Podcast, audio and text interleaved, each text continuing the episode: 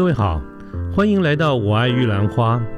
这个节目呢，主要是针对年轻人所可能遭遇的各种议题来做广泛的讨论与分享。欢迎您跟我们一起。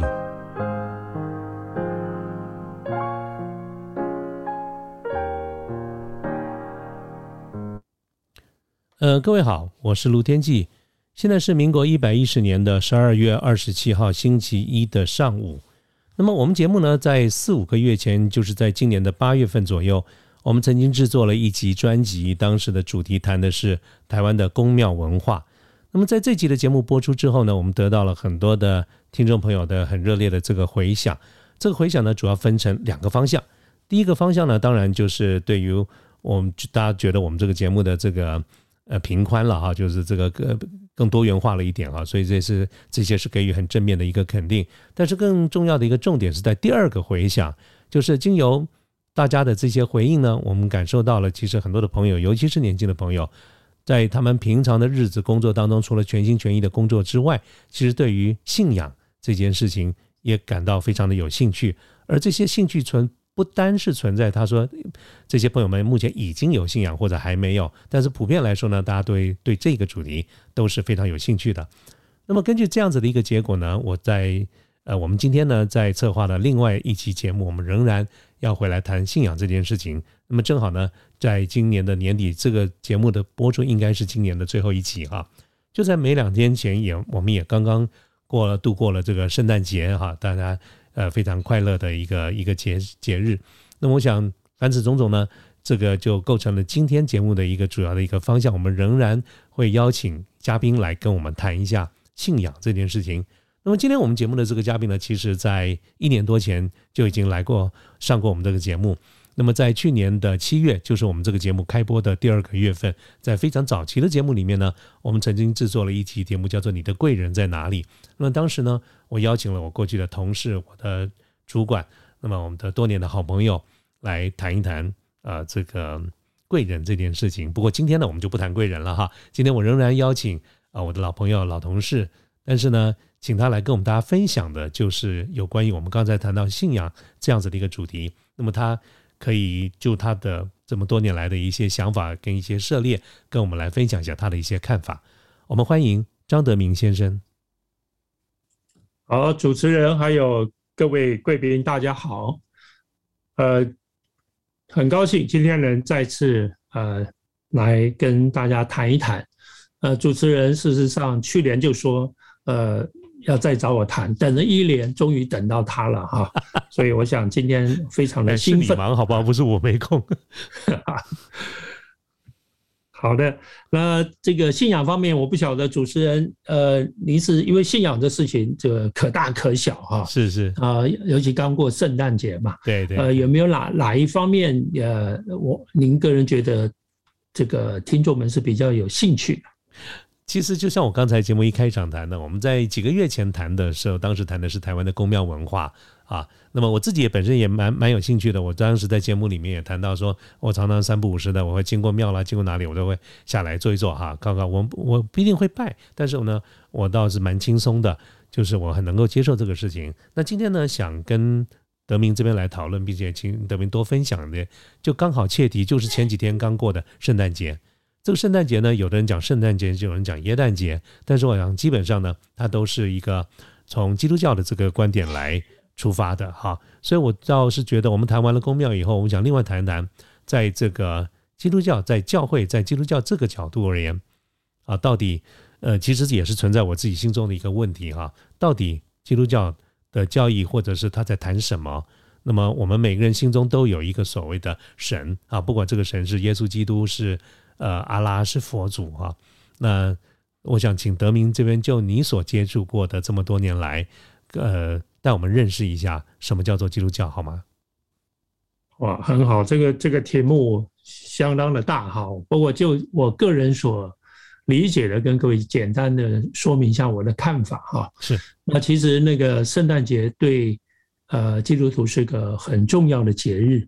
他也可以看得出来基督教的一个精神哈，那一般我们不会称它为耶诞节哈，那一般信基督教的人会称它为圣诞节，因为我们把这个节日看得呃比较神圣一点。哎，那为什么有人叫耶诞节啊？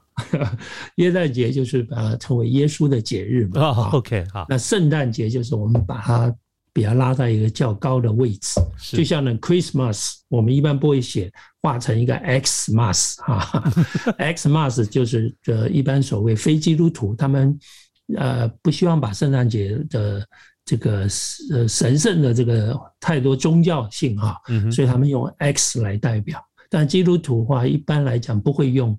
Xmas 都是用 Christmas 哈，所以它这个跟圣诞耶诞有点区别。OK，那圣诞节本身呢，其实就是呃基督教信仰里面的一些含义在里面哈，所以它本身就是强调这个耶稣来到世界上，这本身就是一个很神奇的事情。是啊，那这个也就是呃犹太人、以色列人他们当年等待他们的这个救世主。或者他们所说的弥赛亚啊，嗯，所以上帝让这个耶稣能够诞生在这个世界上，不是在王公贵族的这个宫殿里面，是在马槽里面，啊，这本身就是一个很奇妙的事情啊。嗯那另外圣诞节它也展现了就是这个基督教里面上帝给人类的一个大爱啊，他人跟。神之间其实是有个遥远的距离了啊。那当初虽然人是上帝所创造的，可是人后来选择离开上帝。那上帝他要去 approach，要去接近人的话，太遥远了哈。所以上帝只用了一个方法，呃，他们就是说叫道成肉身啊。嗯，就像我们跟一个三岁的小孩讲话，你要取得他的信任，我们我们会蹲下来讲话，会跟他一样的高度。然后我们会用童言童语去跟他沟通，他比较能接受跟我一样的人。那上帝他也用类似的方法派他自己的这个儿子啊，耶稣啊，那这展现了他的一个大爱啊。所以圣诞节里面，我们一般说有大人啊，呃，大爱。那还有一个就是他是。啊，如果你看圣诞节，他们很强调平安平安哈，报佳音啊，是啊，所以圣诞节的含义也是基督教很重要，想带给世界的，就是说，他希望世界上每一个人都有一个真正的平安，而这平安不是只有今世，还有来生的平安。好，那圣诞节另外一个意义就是基督教它本身人在世界上，至今还是世界上最大的宗教的关键，就是他说你要。报佳音，传好的信息，所以要把这个好东西跟好朋友分享。所以每年圣诞节你会发现，可能会受到一些骚扰啊，就是有一些基督徒的朋友啊，他会拉你去教堂参加圣诞晚会。那其实他们心中就有一个，圣经上耶稣所交代的叫大使命啊，就说你要使万民都能够认识我啊，让我跟他们跟让我们人类跟上帝人再次的和好。所以从圣诞节里面就可以看出来，基督教的几个重点就是，上帝是有大能力的，他是对人类是有大爱的。另外，他希望人类过的是平安，还有他希望信他的人不要自己拥有这个平安，要去跟别人分享，要去传福音。那这个就是说，从圣诞节来看，基督徒他里面的几个基督教的信仰，哈，我个人觉得这几点很重要。嗯。好，所以呃，各位听众可以感觉到，呃，对一个基督徒来讲，圣诞节是很重要的。那但是圣诞节其实最重要的精神是一个分享的季节。嗯，那对一个基督徒来讲，其实有两个很重要的节日哈，一个是圣诞节，是，那另外一个更重要的是复活节啊。就是每年在四月份，更更重要啊！我以为最重要的就是，应该名气最大的应该是圣诞节吧？对，圣诞节是一般名气最大，但是复活节对基督徒来讲，其实它的意义是更重要的啊啊！因为呃，圣诞节是耶稣降生嘛，嗯哼，那但他降生的目的是为了 NPI 就对了。他刚刚讲，我刚刚讲的就是他其实是为了。要来帮人和神中间去建立一个沟通的桥梁，是。啊，呃，你知道我们基督基督徒经常啊，或者甚至非基督徒有时候很喜欢挂十字架，嗯哼，带着十字架的项链啊，是。或者家里面挂的十字架，十字架今天是一个装饰品，嗯哼，那其实它有很深的含义，就是它是那个十字架直的部分啊，竖的部分是人跟神之间的一个沟通啊，嗯，那横的部分是人跟人的沟通。哦，这样。复活节的含义就是，呃，人跟神，就像我刚刚讲的，因为这个当初人类的选择离开了上帝，那上帝其实呢还主动的在寻找人类，那但是呃，他需要借着一个桥梁啊，因为人跟神差太远了，无法沟通，人也不太能够理解上帝的想法。这时候他就派他自己的儿子。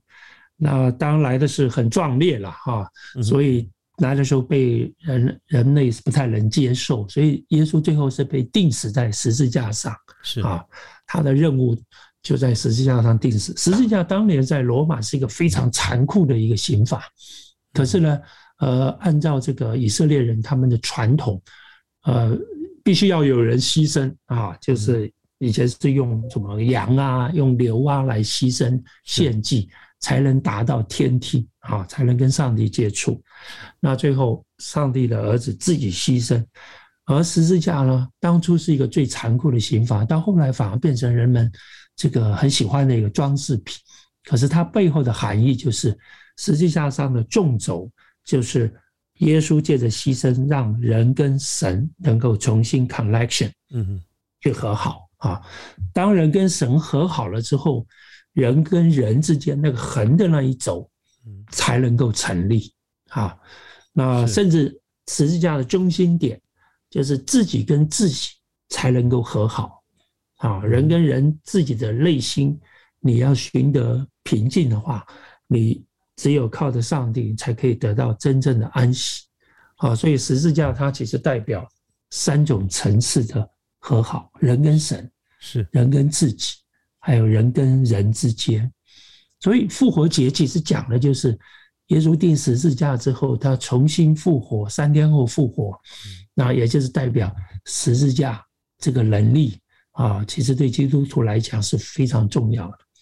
所以相对来讲啊，这两个节日都很重要，但是复活节十字架的意义对基督徒来讲是相对是更重要。德明，我有个问题哈，你刚才在描述的时候，你用了好几次“和好”这个字眼，有没有什么特别的含义？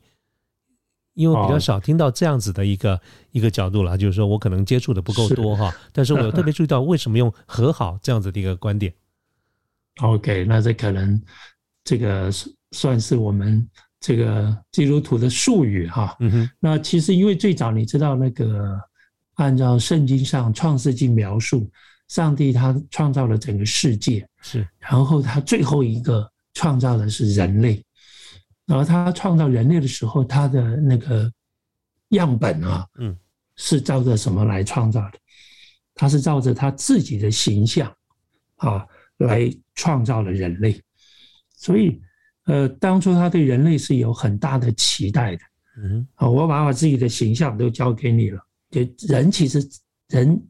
他是有上帝的形象的，人是很尊贵的。嗯，那上帝创造了人类，亚当和夏娃，我们是说是最早的人类哈。嗯，给他们的任务是管理这整个世界，动物啊，嗯，大海啊，宇宙啊，啊，所以当初我们就哦，经常各位听过伊甸园，它是一个美好的世界。是，那可是后来这个出现的这个呃一条蛇啊，我们叫撒旦哈，它引诱人类去。这个离开上帝啊，他就说，其实你们呃不一定要听上帝的话。那当然，人类被上帝赋予了自由选择的权利，所以人类最后选择了离开上帝。上帝就非常的痛心。原来这是一个非常和乐的地方，伊甸园的世界。上帝对他自己所创造的儿女啊，就是人类，也有很大的期待，甚至把自己的形象。都给了人类，赋予极大的任务，管理宇宙。可是人类最后却被蛇拐走了啊！跳槽了，对，跳槽了，去做了自己的选择哈。那当然，我们必须说撒旦也很厉害哈，因为撒旦也是一个当初是天使头目啊啊，他最后背叛上帝到人间，所以他也有很多的方法。相当于副总或协理离职以后自己 自己另起炉灶就类似的意思哈。那所以人类走偏了，但是呢，上帝就是当然是不太高兴了哈，因为人类自此就付出了很大的代代价。是那在基督徒说。的说法就是说，罪从此就进入了人类的心中啊，就是罪的意思呢，其实就是这个偏离了上帝的道路啊，去做了别的选择。它跟我们现在一般讲的那个犯罪，那这些是意义是不太一样的啊，因为这些都是后来延伸的。当你选择了原来创造你的上帝，人类就任意而为啊，就是，所以我经常这个跟一些朋友说。我们不怕没有信仰的人啊，因为有信仰的人，不管他是什么信仰，我们都相信举头三尺有神明，是他会有一个约束。我们最怕的是呃没有信仰的人，因为他是没有底线的啊，他没有底线的。那当人类离开了上帝之后，他们就任意而行。所以就像我刚刚说的，其实上帝他还是希望把人类找回来。跟人类重新和好如初，回到那美好的世界。嗯哼，所以和好的意思就是希望上帝跟人类能够再次的回到那美好的一个世界里面。啊，所以他派了啊耶稣来做这个任务。是是是，这大概是我所了解的了哈。当然更深奥的神学，呃，我这边就不一定讲得清楚了。OK OK，德明，我我我我记得我小的时候啊。就是说，因为这个邻居哈，大家都住得很近。我们在我们的邻居啊，有一个呃李妈妈哈，她是 聚会所的教会的。那么她呢，每个礼拜天早上啊七八点钟就来我们家敲门呐，啊就叫叫我们这个大大小小起床啊，就说哎主耶稣要见你们啦。然后呢，我们就会赶快起来去。那其实我当时并不算真正的是所谓的这个教徒，但是呢，我们都很想要跑去的原因是因为。在很孩提时代啊，大概就是你们小孩子的时候，能够到聚会所里面听大姐姐讲故事，还有牛奶可以喝，还有一个那种好像卡片一样，吧哈，讲的那个像扑克牌一样的卡片，然后后面有很多这种圣经里面的这个故事哈，那就是我觉得那是一个很快乐的这个日子，就是听这些故事。那我讲这个的意思就是说，我想到，请问德明的就是每一个每一个信仰都有他接触一般老百姓的一个方式。啊，有人拿香，有人是讲故事啊。我们看完看这个游戏的扑克牌啊。那德明你自己怎么在你跟你的神相处的这段时间，你怎么样把它介绍给你的朋友们呢？主持人，呃，谢谢你这个问题，相当的专业哈。呃，当然在如同我刚刚说圣诞节的含义最后一个的时候，呃，基督教的信仰它其实它能够变成世界。最大的这个宗教啊，其实它被赋予一个使命，就是说每个人是要当门徒啊，不是只当一个信徒。然后门徒跟信徒的区别就是，门徒有点像是直销商啊，啊，那信徒就是 end user 啊，还是一阶代理、二阶代理？对，first year、second year。你你知道耶稣就只有十二个学生嘛，那有个出卖他也也也就不在了好了剩下十一个人。如果？所以他叫他十一个人说去全天普天下，全世界，呃，让别人做我的信徒。你要顶多乘以二哈，就是二十二个人就结束了。基督教就这么多人了啊。但是他给他们的这个 instruction 是说，你要到呃普天下去，使万民做我的门徒。哇，门徒跟信徒不一样了啊！门徒就是说。呃，你要再去把这个好东西跟别人分享，啊，跟自己的家人分享，亲朋好友分享，那分享给别人之后，别人再去跟他周围的人分享。所以基督教哈，它非常特别的就是哈，他在那个呃，他那时候是被那个犹太人是被罗马这个人统治的情况下，耶稣呃那时候出现被钉了十字架。你知道隔了三百年之后，罗马帝国。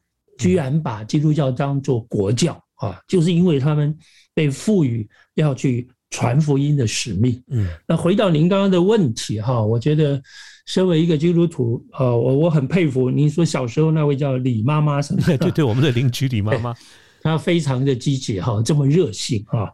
那但是呢，呃，每一个人这个介绍他这个信仰的方式可能是不太一样啊。嗯那因为我自己小时候也是像遇到类似您讲的李妈妈哈 这样子的邻居带我们哈，我小时候也去教堂去拉卡片啊，嗯去吃点心。所以我讲的这个卡，你也你你你有见过吗？我讲我们大概年代比较接近哈，比较接近哈。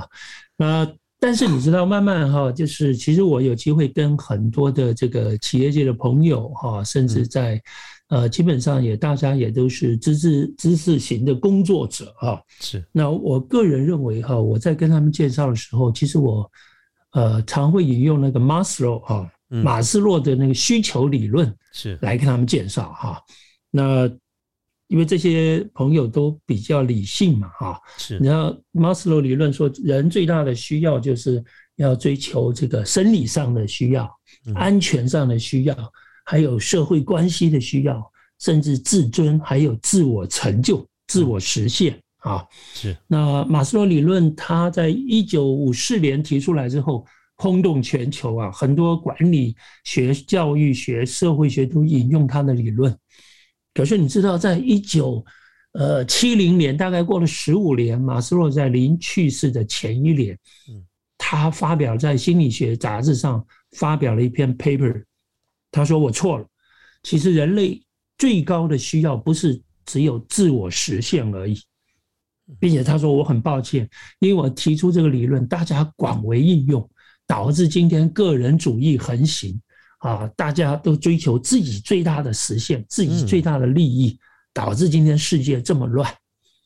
他说我发现，其实经过我这么多年的思考，人类最终的需要叫 self transcendence，叫自我超越。哦，不是 self self actualization，自我实现就够了。嗯人到最高的一个境界是自我超越，什么意思？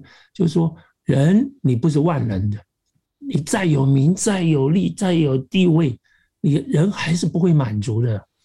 嗯哦，你的内心总是有一块拼图少了一块拼图是啊，除非你能够福音于一个更超然的力量。马斯洛到最后临终，他接受了基督教的信仰，信仰了上帝啊。哦，你说他一直都不是啊？他之前不是，但是他到后来才发现，自我超越是人类终极的需要。也就是说，你在世界上追寻了所有的东西之后，你发现就少了一件事情。那最快最后一块拼图，其实是上帝最大的幽默，哈，就是当人寻找到上帝他自己的时候，嗯人才可以得到真正的安息，才可以得到满足。那其实我跟我的朋友哦，经常在谈这些事情的时候，我也是用这个角度来跟他们思考。我有很多朋友，他们在社会上，在这个学业方面的都有非常不错的成就哈。是那但是你会发现，其实真正快乐的人，或是真正能够安得心中很平安的人，其实不是太多哈。我想我们最近也看了很多的社会新闻哈，对再有富有、再有知名度的人，呃，权力再高的人，他也都有 这种起伏不定啊，或过去的一天啊。嗯那我当跟他们谈到马斯洛的自我超越这个理论的时候，我觉得很能够引起他们的共鸣哈，所以我会介绍他们说那一块我不晓得是什么了哈，这个只有你自己去去追寻。但是我个人来讲，获益非常多的那最后一块拼图就是我的信仰，好，所以这是我跟我的朋友介绍我信仰的一个方式。当然，其实我个人认为啊，最重要的还是呃你本身的行为了啊，是你知道我们都都是不完美的人嘛啊，是那基督徒其实你知道，我们有两件很重要的事情，第一个就是这个称义啊，或者我们叫得救了啊，另外一个叫称义是哪两个字？称为义人哦，称义称为称为义人哦啊，哪个义？哪个义？义义气的义哦，OK，不是才艺的艺。啊。那这个是什么意思呢？就是说我们经常要呃说，我们最后要信耶稣啊。我基督教的信仰很容易啊，这个呃，就是你只要口里承认，心里相信，你就可以变成基督徒，不需要什么门槛的啊。你只要说呃，我接受耶稣基督做我的这个生命中的救主，那你只要口里承认，心里相信，你就可以。是基督徒了，那当然有些人会有点仪式，就点水礼啊，或者是受洗啊这种仪式，但是这个只是一个入场的门票而已啊。有人说啊，我我一生做了很多的坏事，哈，像那个这个有一些十恶不赦的罪人，这个坏人，到最后一刻他突然在监狱里面说，我信耶稣，信上帝了，他就可以上天堂了嘛？很多人认为不公平啊，那确实也没这么简单哈。你只是第一步买到一个入场券，我们叫称义或者得救。但是基督徒其实最重要后面叫成圣，成为圣洁，成圣。嗯哼啊，你信耶稣之后，你后面还要追求成为圣洁。啊，就说在你的人生未来的道路上，你要追求什么叫成为圣洁？就是要活出上帝当初。造你的形象，嗯，其实就是活出上帝的形象啊。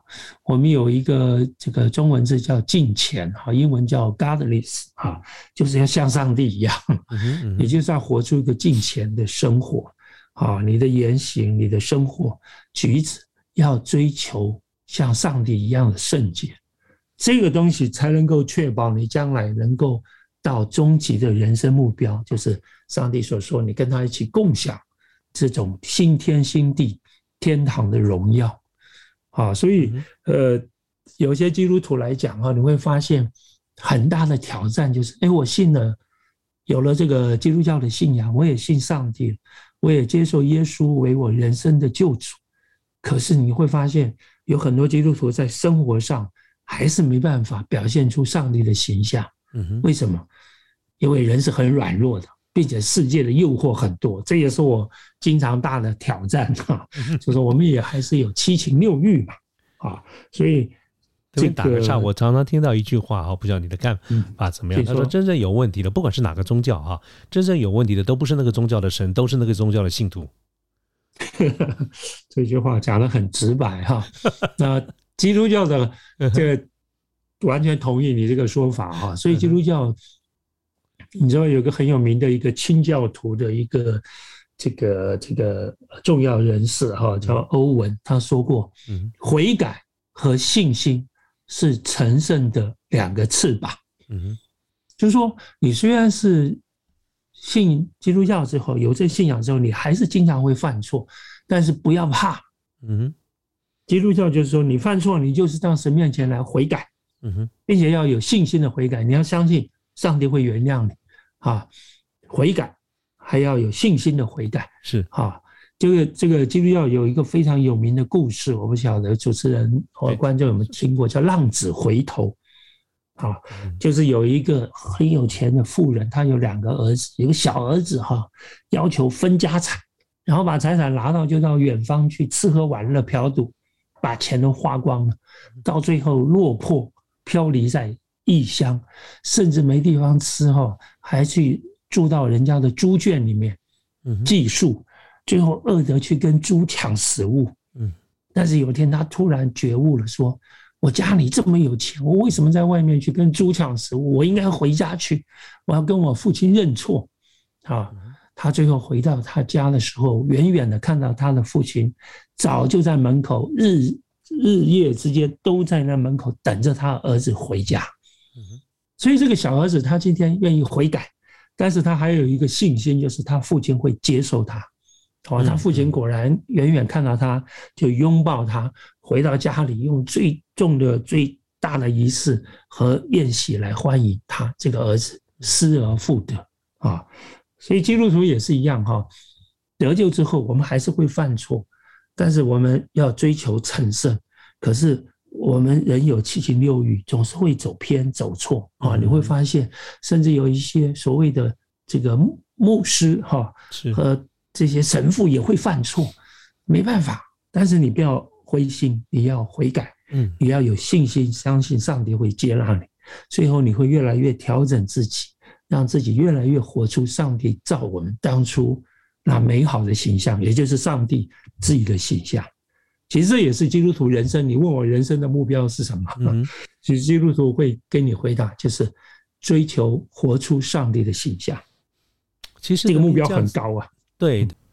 那么，因为录制时间长度的关系呢，我们把这次的节目分成上下两集。呃，上集就到这边结束，欢迎各位继续收听下集。